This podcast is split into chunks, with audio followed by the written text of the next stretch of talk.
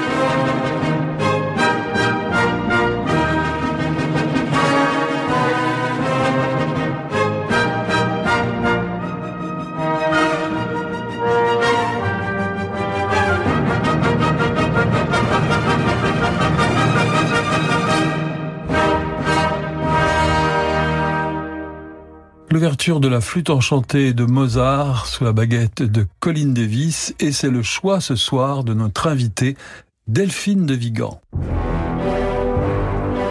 18h, 19h, Passion classique avec Olivier Bellamy sur Radio Classique. Delphine de Vigan, bonsoir. Bonsoir. Vous venez d'écrire Les Gratitudes, qui est dans votre euh, série, dans votre cycle des lois intimes qui nous gouvernent.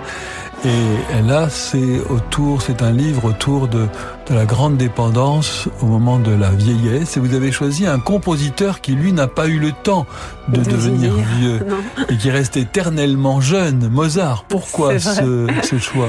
Euh, ah, J'aime beaucoup les ouvertures euh, d'opéra et d'opéra de Mozart en particulier. D'ailleurs, je crois que la dernière fois, j'avais choisi, euh, j'en suis pas certaine, mais il me semble que j'avais choisi l'ouverture de Don Giovanni. Euh, voilà, je sais pas, il y a un élan comme ça que j'aime énormément. Donc euh, euh, voilà. Et l'ouverture d'un livre, est-ce que c'est important? Mais je pense que c'est lié en fait que probablement mon goût pour euh, les ouvertures euh, d'opéra est lié pour est lié avec l'inquiétude à la fois et le et l'élan qui me traverse quand je, je commence la rédaction d'un d'un roman en tant qu'écrivain, j'entends bien sûr. Il y a il y a comme ça une fébrilité particulière qui est liée au début au début de l'écriture. Ensuite probablement qu'on trouve plus ou moins sa vitesse de croisière je dis bien plus ou moins parce qu'évidemment il y a des moments de, de doute euh, assez vertigineux quand on écrit, mais euh, probablement les, les, les 20-30 premières pages obéissent à quelque chose de, de, de particulier. Et en tant que lectrice, euh, oui, l'ouverture aussi évidemment euh, a, joue un rôle très important. Moi, je fais sans doute partie des lecteurs qui euh, ne se découragent pas facilement. ça m'arrive euh, de trouver qu'un un, un, roman met du temps à, à me happer, à m'attraper.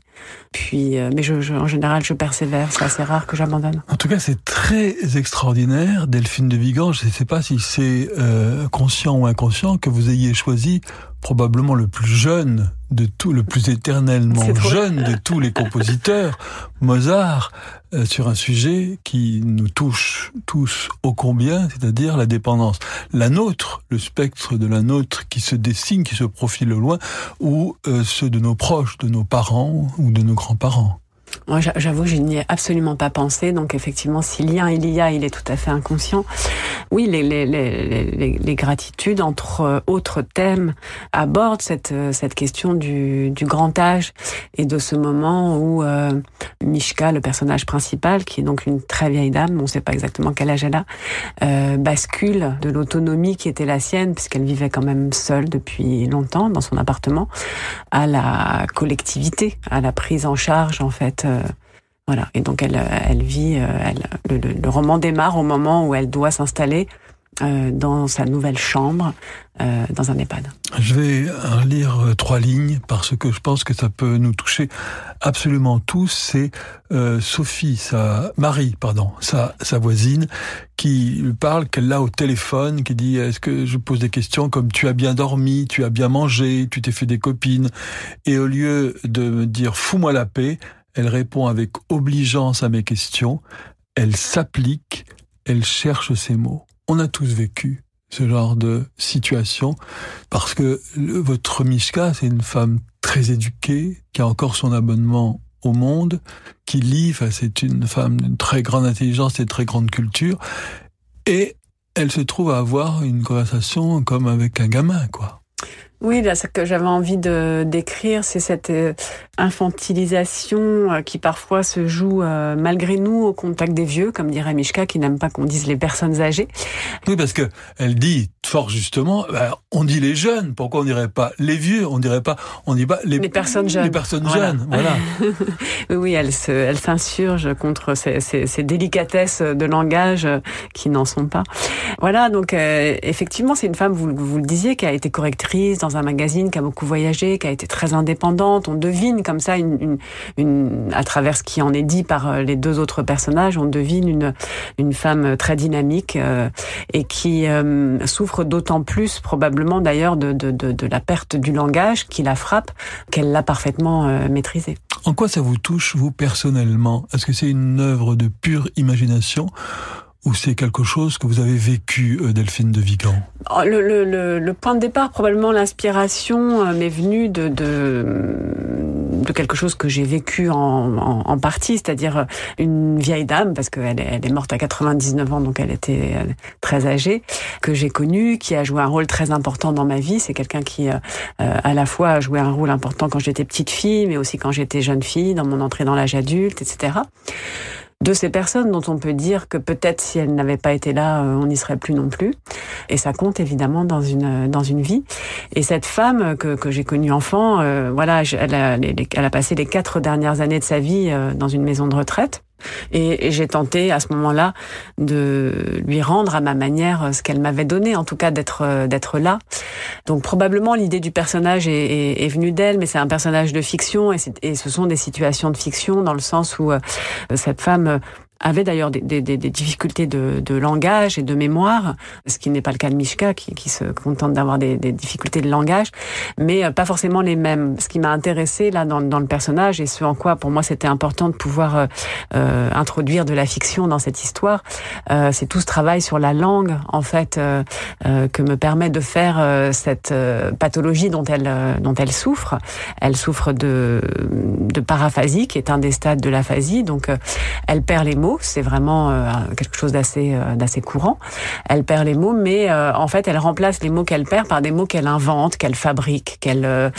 Ou elle se trompe de mots au lieu de dire d'accord, elle dit d'abord. Évidemment, ça ça donne quelque chose de très poétique. Oui, poétique, parfois comique aussi. elle ne dit pas merci, elle dit merdi. et et puis elle, oui, elle fabrique. Il y a certains merci qui ressemblent à, des, merdis. ouais. Elle fabrique, elle fabrique pas mal de mots, en fait, des mots valises, des néologismes, où elle prend un mot pour un autre, mais euh, voilà, ça a toujours du sens en fait. Ce qui, ce qui m'intéressait évidemment, c'est un défi d'écriture et c'est passionnant euh, de, de, de, travailler le langage euh, de cette manière.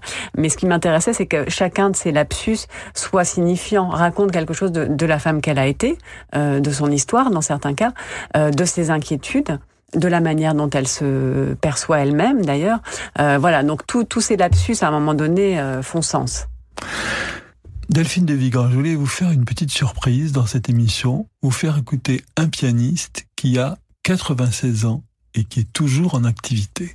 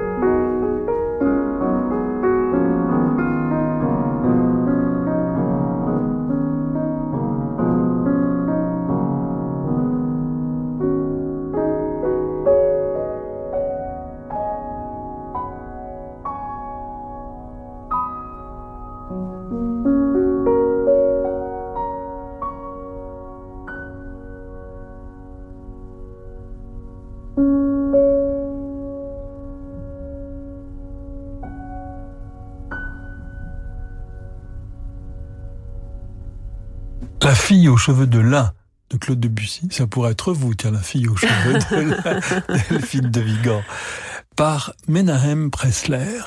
Voilà.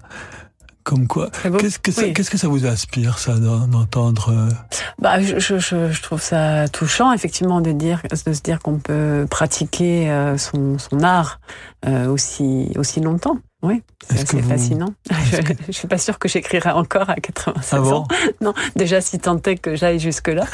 euh, non, non, je, sincèrement, je ne pense pas. En fait, une des questions que je me pose assez souvent, à laquelle je reviens assez souvent, c'est à quel moment il faut s'arrêter d'écrire en fait et, être sûr de trouver le bon moment, enfin de, de me rendre compte moi-même qu'à un moment donné il faut s'arrêter parce que je crois ça. D'éviter le livre de trop. Exactement, oui, je pense que il y a, y a, pour moi vraiment l'écriture est une trajectoire et je suis certaine qu'elle elle se termine, qu'elle doit se terminer.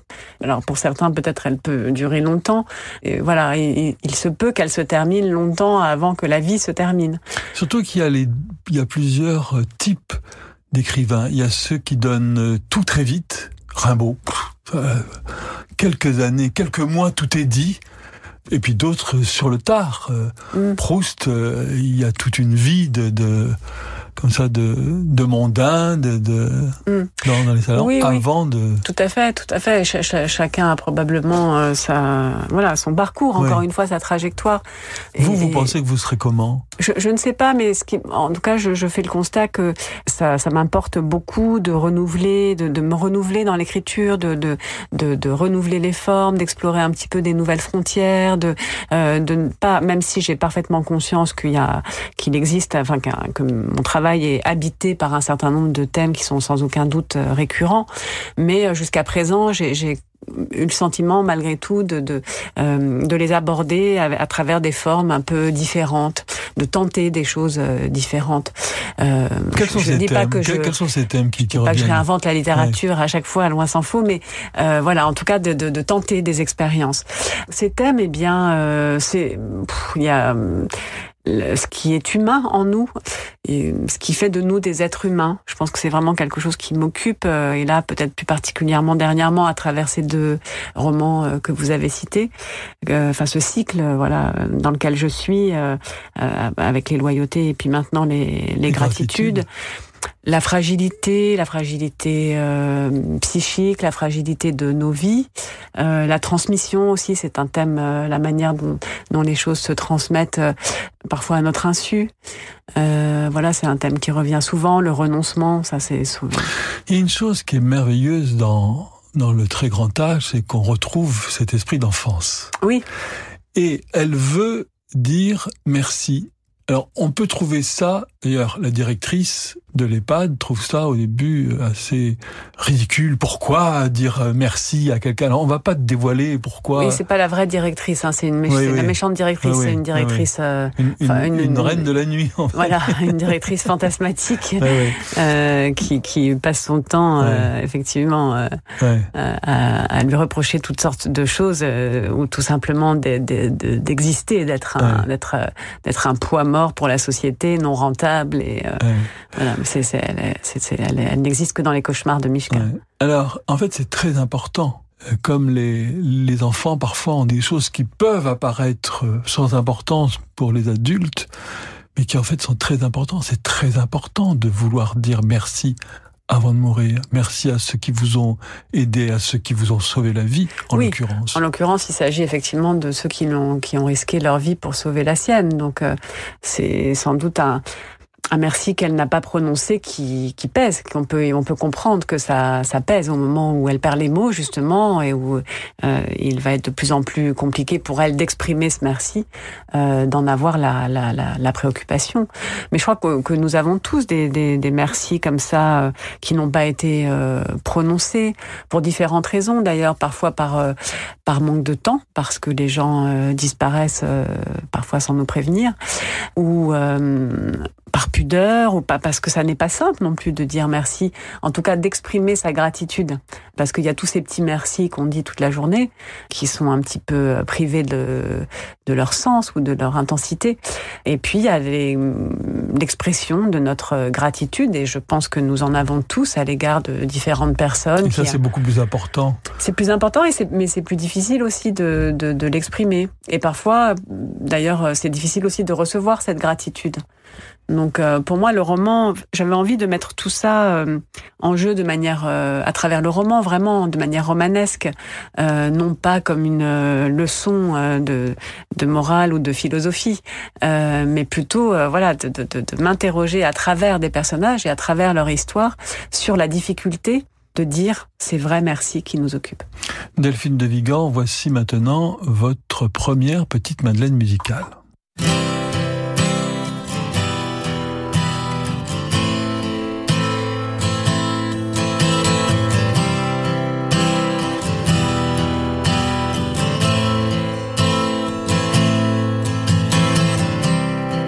C'est un grand terrain de nulle part.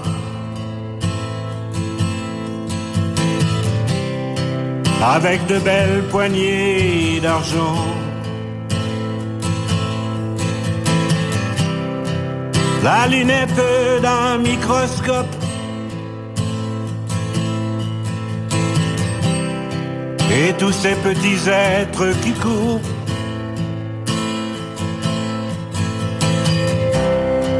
car chacun va que son destin.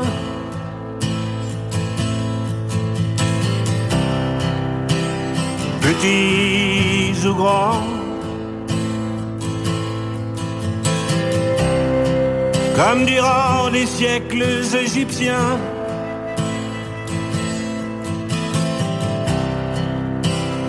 Péniblement.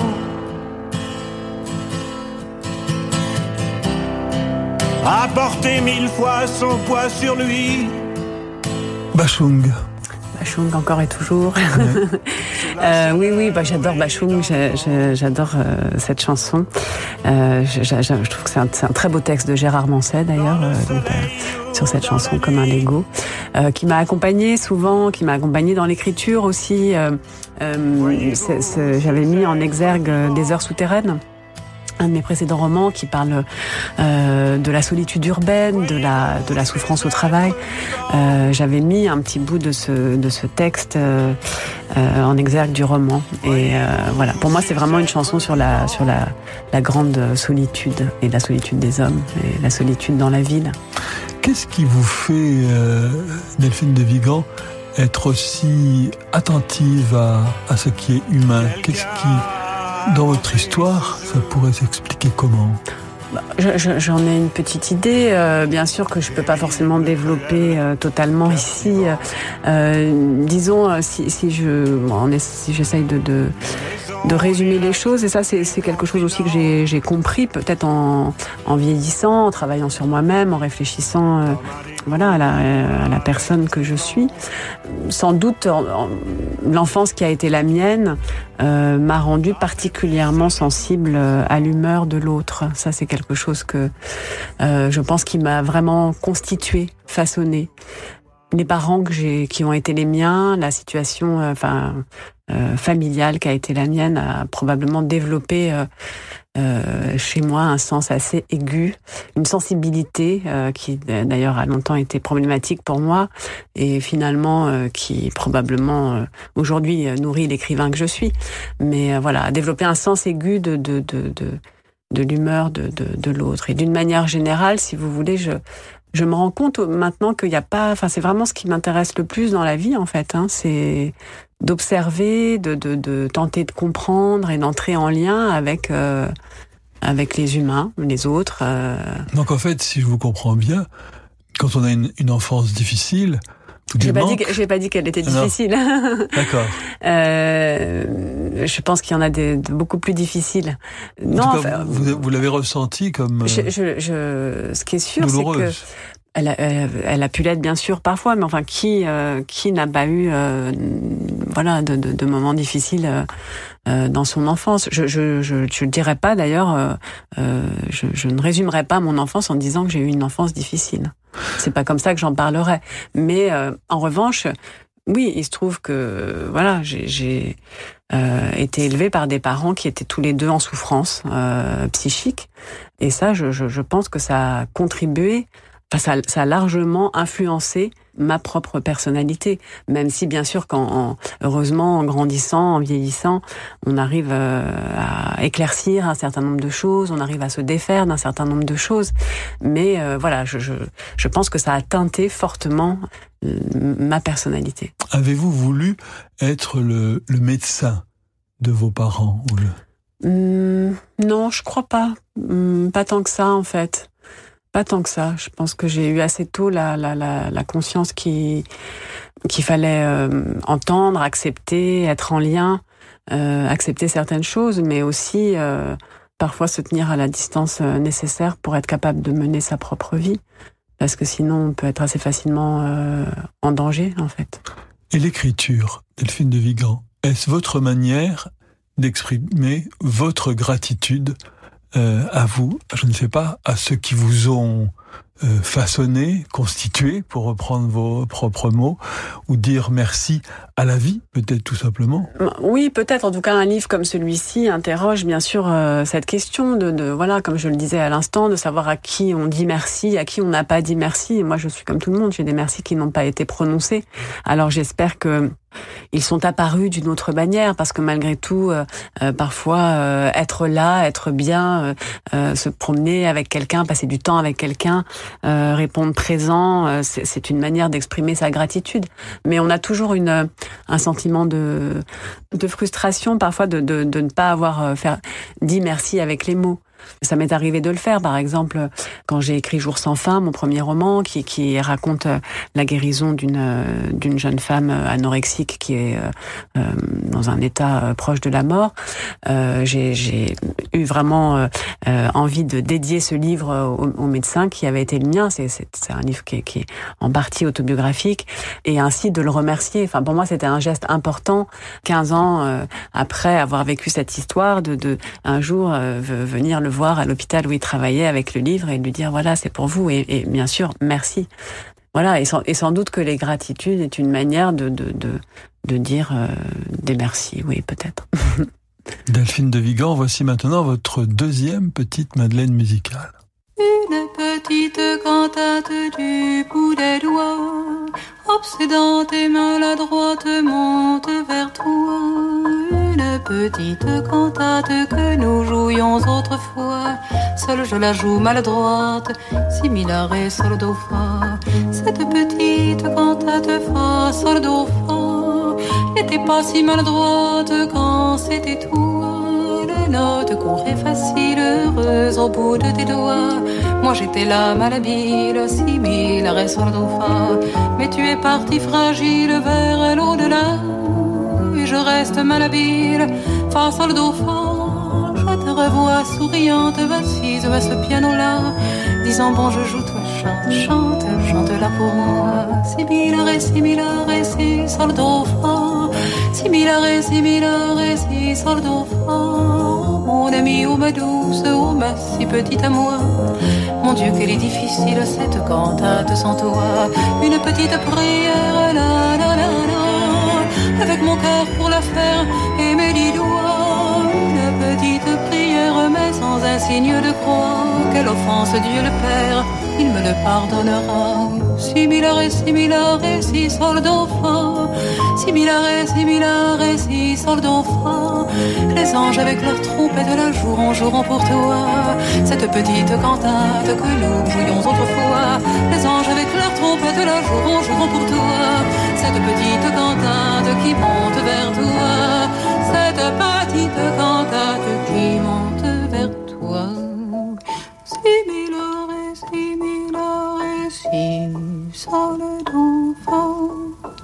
une petite cantate de Barbara, chanson très célèbre. Ce qu'on sait peut-être moins, c'est que c'est vraiment une chanson à dédié à l'une de ses amies qui est morte dans un accident de voiture.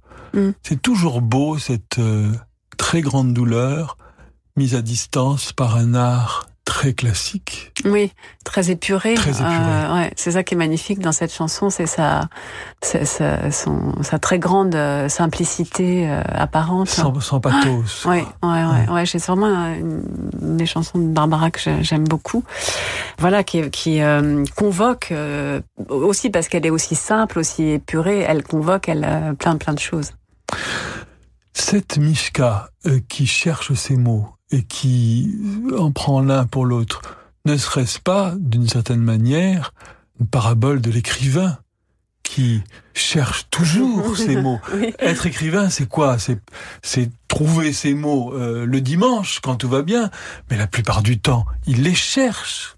Oui, oui, c'est vrai. Alors, j'avoue que je n'y ai pas pensé en écrivant. Euh, à un moment donné, il y a un monologue de Jérôme, ce, ce- ce jeune orthophoniste qui vient auprès de Mishka pour l'aider à lutter contre la perte euh, du langage, qui est un des personnages euh, très importants euh, du roman, parce qu'avec lequel elle va créer un lien euh, très très fort.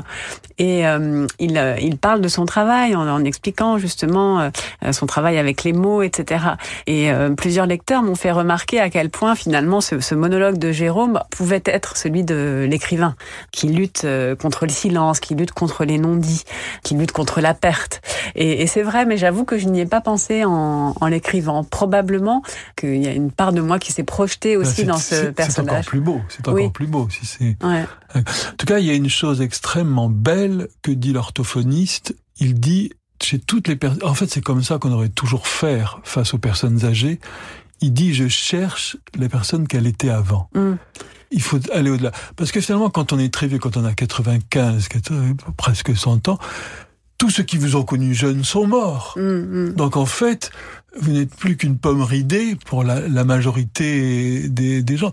Et c'est toute l'imagination de ce soignant, de cet aidant, d'essayer de faire l'effort d'imaginer qui elle a pu être avant. C'est Oui, une idée très forte, je trouve. Oui, de se dire en voyant euh, chacun de, de, de, de, de ces vieux dont il s'occupe, il ou elle euh, a dansé, couru, monté des escaliers, aimé, euh, etc. Et de, de, de, de, de chercher à retrouver soit par l'imagination, soit éventuellement par les photos quand euh, les, les, les, les résidents en ont, euh, le, le, jeune homme, la jeune femme euh, qu'ils ont été. Delphine de Vigan, c'est le moment d'une page de publicité et nous nous retrouvons très vite pour la suite de votre programme.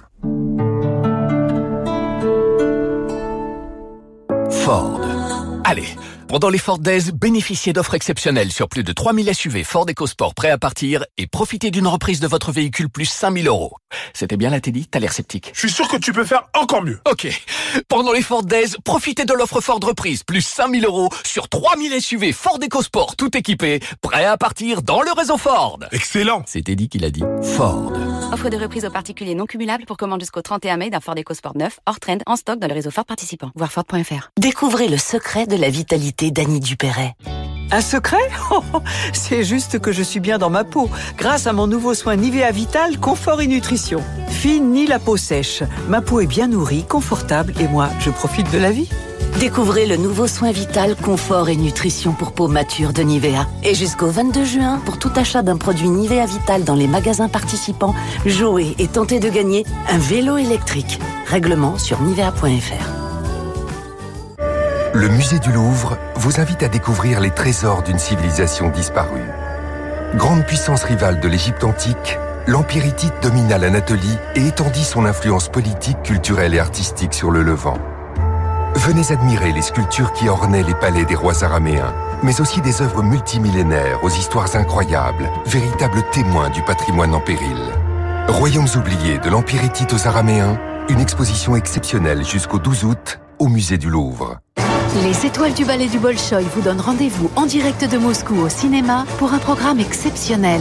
Dans Carmen Suite, la sensualité de la sulfureuse héroïne se révèle dans une danse épurée sur une musique de Chédrine inspirée du chef-d'œuvre de Bizet. Cette performance sera suivie de Petrouchka, la nouvelle création du Bolchoï, sur une chorégraphie pleine de délicatesse signée Edward Klug. Carmen Suite Petrouchka, deux ballets palpitants à vivre le dimanche 19 mai à 17h au cinéma, partout en France. Vous êtes un investisseur avisé Offrez à votre trading le courtier qu'il mérite. Tradez les nouveaux produits à barrière désactivante d'IG sur des indices clés des matières premières et trouvez l'effet de levier qui vous convient tout en maîtrisant votre risque. Découvrez les produits à barrière désactivante avec un leader mondial du trading en ligne.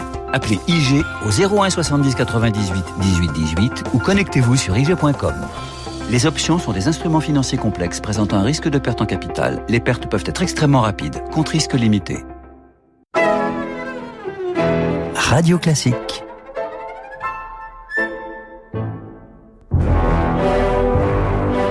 18h, 19h, Passion classique avec Olivier Bellamy sur Radio Classique. Delphine de Vigan, vous vous imaginez, vous, vieille, je veux dire vieille, très vieille. Maintenant, quand on était jeune, on trouvait que 50 ans c'était vieux. Maintenant, on les a. Bon, euh, voilà. Et pourtant, on se sent pas vieux du tout. Donc, je veux dire, vous imaginez très vieille. Très vieille. Bah, euh, j'ai, parfois, j'essaye de m'imaginer très vieille. Euh, j'ai une vision euh, d'une, vieille dame toute, euh, toute ratatinée comme ça, avec une mise en pli mauve qui, qui filerait en trottinette électrique, par exemple.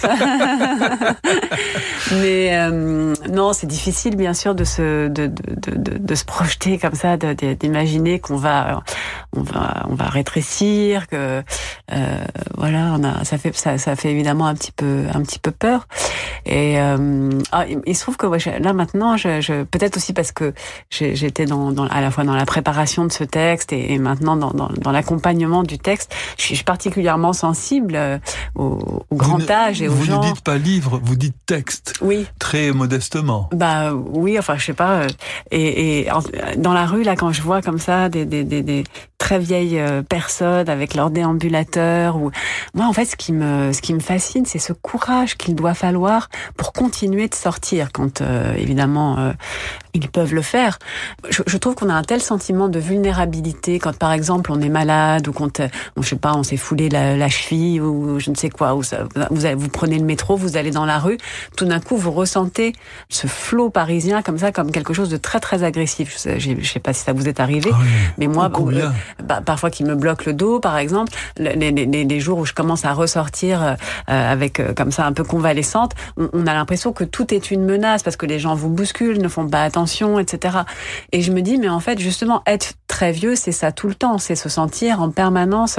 C'est cette, euh, oui, ça me fascine cette capacité que quand euh, je, je, vois des, des, des, très vieilles personnes comme ça, des, des très vieux sortir avec leur canne, deux cannes, un déambulateur ou voire même un fauteuil roulant, ou euh, ce courage quoi qu'il faut pour affronter la, la vie, la rue, la jeunesse en étant vieux. Vous savez, il y a une phrase de Bette Davis que j'adore qui dit vieillir, c'est pas pour les mauviettes.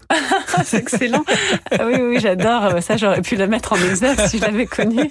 en tout cas, vous vous dites vieillir, c'est apprendre à perdre. Oui, c'est Jérôme qui dit ça dans, un, Jérôme, ouais. dans une euh, dans, un, dans une tirade, si je puis dire, un monologue qui euh, dont, dont, les lecteurs me parlent souvent parce qu'il est parce qu'il est bah, il est costaud, il est il est dur, il fait le compte de tout ce qui de, de toutes ces pertes successives qu'il qu'il faut encaisser, alors que plus grand chose, voire pas du tout, ne rentre dans la dans la colonne des, des profits. Euh, oui, vieillir, c'est apprendre à perdre, sans aucun doute. Enfin, je, tel que je, je, je, je projette, en tout cas aujourd'hui euh, sur euh, sur la vieillesse. Euh, alors parfois on entend des, des, des témoignages de gens vieux, très vieux, qui disent quand même qu'il y a aussi quelque chose à gagner. Donc moralement, probablement, de manière un peu plus existentielle, on va dire. Euh, mais là, en l'occurrence, dans, dans, dans, le roman, quand, quand Jérôme euh, s'épanche sur cette idée de, de, de la perte, c'est un moment de découragement pour lui, parce que c'est quelqu'un qui est au contact, qui est le spectateur privilégié de, de ces pertes euh, successives. En fait, il crée des liens très forts avec les gens euh, euh qu'il vient voir, et notamment avec Mishka, bien sûr. Et puis parfois, euh, il vient pas pendant une semaine, et là, tout d'un coup, il y a quelque chose comme ça qui lui apparaît de manière très très brutale sur ce qui a été perdu. Et voilà. Donc dans le roman, c'est vraiment pour moi un moment, un petit coup de blues qu'il a. Delphine de Vigan, vous avez choisi la valse mélancolique de Tchaïkovski. C'est l'occasion de vous demander quel rapport entretenez-vous avec la, la musique? Pour vous, des, des musiques qui vous plaisent, sont des, des musiques... Euh bah, j'ai des goûts assez éclectiques. J'ai écouté euh, beaucoup de musique classique euh, euh, quand j'étais plus jeune, en fait, euh, plutôt à l'entrée dans l'âge adulte. C'est là d'ailleurs que j'ai découvert, au fond, euh, la musique classique, que je m'y suis vraiment intéressée.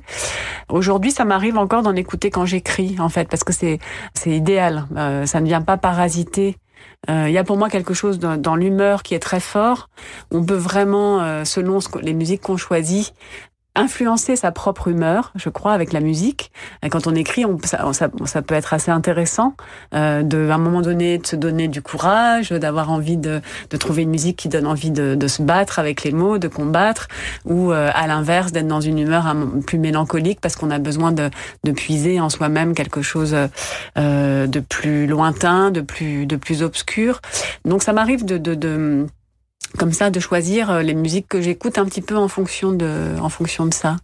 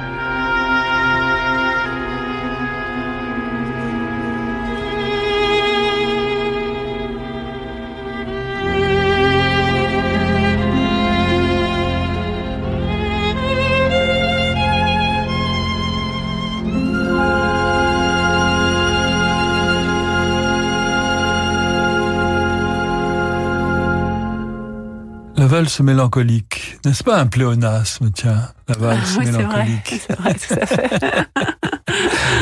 Parce Oui, que tout la valse, c'est un peu le, le temps qui passe. Oui, oui, oui. Et Là, c'est vraiment pour moi typiquement la- la- euh, ces musiques que je peux écouter justement pour rechercher cette couleur euh, mélancolique et qui, qui suscite la nostalgie, qui font tout de suite émerger des odeurs, des, des, des images comme ça euh, du passé.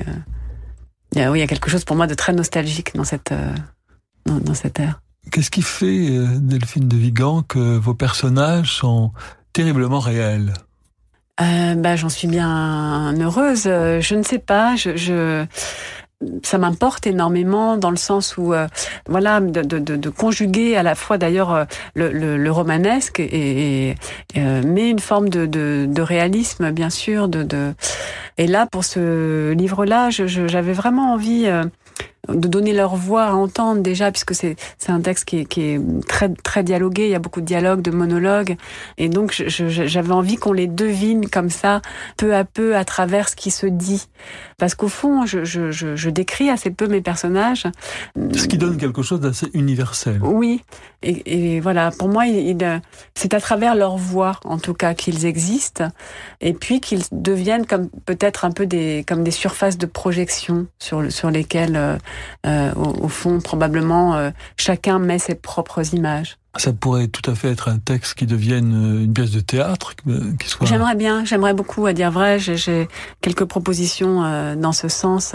J'attends d'avoir un petit peu de, de recul pour pour les étudier, mais ça faisait vraiment partie des choses auxquelles j'ai pensé plus qu'au cinéma, à dire vrai, pour lequel aussi j'ai des propositions. Mais quand j'ai écrit le texte, j'avais plutôt envie de le voir euh, adapté au théâtre. Parce que ces voix, il y a dans la voix au théâtre quelque chose qui n'a pas le subterfuge du micro, Mm.